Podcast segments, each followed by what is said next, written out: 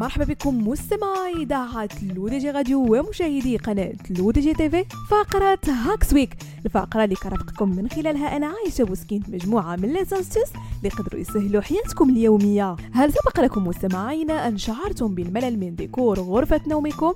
أو أحسستم بأن إضاءته تزيدكم اكتئابا؟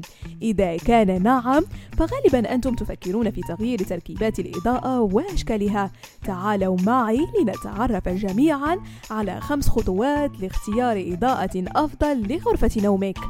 أول خطوة يجب القيام بها قبل اختيار الضوء المناسب هي قياس طول وعرض الغرفة ومعرفة المسافة بين السقف والأرض حيث تساعد هذه الخطوة على تحديد نوع تركيبات الضوء التي تصلح للغرفة وكذا نوع الثريا المناسبة من ناحية الحجم وقوة الإضاءة التي توفرها.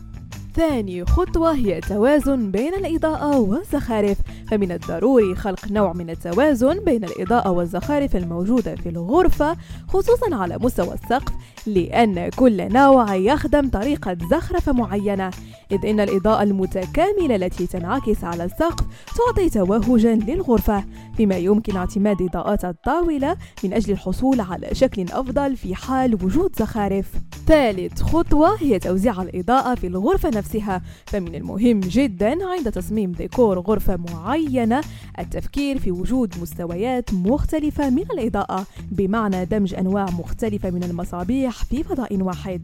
رابع خطوة هي تحديد الإضاءة حسب وظيفة الغرفة. فلكل غرفة وظائفها الخاصة لذلك يجب تحديد وظائف الفضاء من أجل تحديد الإنارة المناسبة. لأن الإضاءة الصالحة لقراءة كتاب مثلا ليست نفسها التي يتم اعتمادها من أجل تحضير الطعام أو من أجل مشاهدة فيلم أو استقبال الضيوف. وآخر خطوة مستمعين هي الإضاءة البارزة في الفضاءات الفارغة. هناك بعض الأماكن في المنزل التي نحتاج فيها لإضاءة بارزة.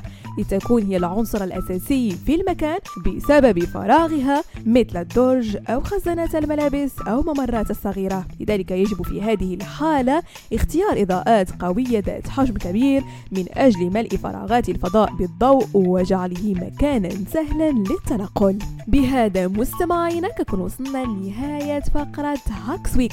نضرب لكم موعد la semaine prochaine هادشي كامل على هذه الاذاعتكم الرقمية L'ODJ Radio وكذلك على قناتكم L'ODJ TV.